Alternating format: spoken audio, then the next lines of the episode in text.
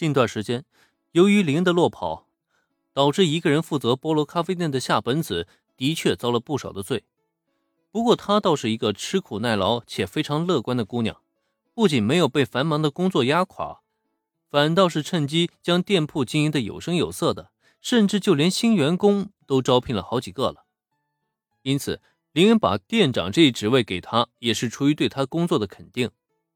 面对林恩，夏本子深深的鞠了一躬。从一开始，他只是想来应聘一个小小的服务员而已，可没想到，短短半个月时间，自己竟然转身就变成了这家店的店长。因此，对于林恩呢，他也是十分的感激的。店长先生实在太客气了，这都是我应该做的。夏本小姐，希望你以后能将这家咖啡店经营的越来越好。好了，我就不打扰你工作了。我这边收拾好，就立刻出发了。朝着夏本子摆了摆手，林恩拒绝了对方帮忙的提议，转身就将早已准备好的行李拎了起来。在咖啡店里住了半个月，林恩并没有积累多少个人用品，一个小小的手提箱就是他带走的全部行李了。而小兰的行李呢，数量可就太多了，整整两个超大的行李箱，外加四个塞得满满当当的手提包。看的林恩是那叫一个目瞪口呆啊！我说小兰，公寓那边什么都有，你真的不用带这么多东西的。虽然不是想要抱怨行李太多，可林恩还是提醒了小兰一句。不过在听到他的话以后，嗯，林恩，这你就不懂了。对于女孩子来说，这些行李已经算是很少的了，而且小兰带上的也都是必需品。伸出食指在林恩眼前晃了晃，原子做出了一副“你不懂女人”的表情，这不禁让林恩表情一滞。那呃行吧，咱们现在出发。将行李全部放进后备箱以后，让小兰和原子上了车，然后自己这边呢，带着三只猫咪坐上了座驾，就这样很快抵达了新家的公寓大楼下。虽然按理来说呢。把行李搬上楼之后，大家肯定还要再收拾收拾。不过这时的佐藤美和子也抵达了公寓，因此简单的合计了一下之后，大家决定还是先把冲野洋子的问题给解决掉。我建议在查看监控之前，应该先去冲野小姐的家去调查一下，看看能不能找到什么线索。作为专业人士，佐藤美和子在到场之后，立刻提出了专业的意见。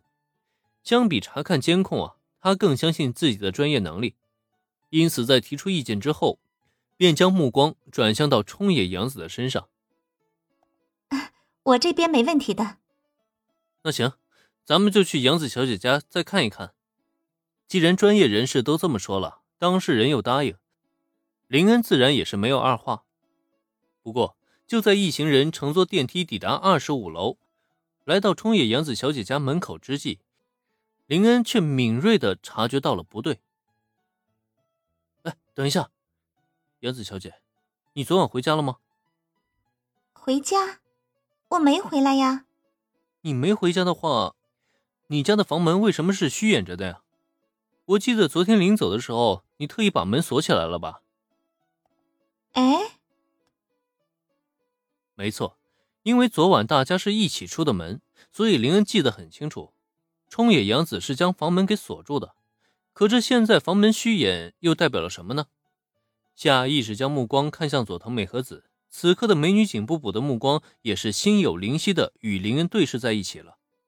下一刻，两个人齐齐点头，让小兰护着原子和冲野洋子靠后，然后两人默契的拉开了房门，提起了十二分的警惕，进入了冲野洋子的家中。那么走进去一看。就在昨天晚上还干净整洁的客厅里，此时已经是一片的狼藉了。最关键的是，在杨子小姐家客厅的地板上，赫然有一个人躺在那里，生死不明。眼看到这一幕，林恩不禁瞳孔一缩：偶像密室杀人事件吗？明明已经被自己进行了干涉，可结局竟然还是再度发生了。不对，这并不是剧情的惯性导致的，因此。此刻躺在地板上的，并不是原剧情中的死者藤江明义，相反的，这个人竟然是林恩曾见过一次的冲野洋子的经纪人。所以，这到底是怎么回事啊？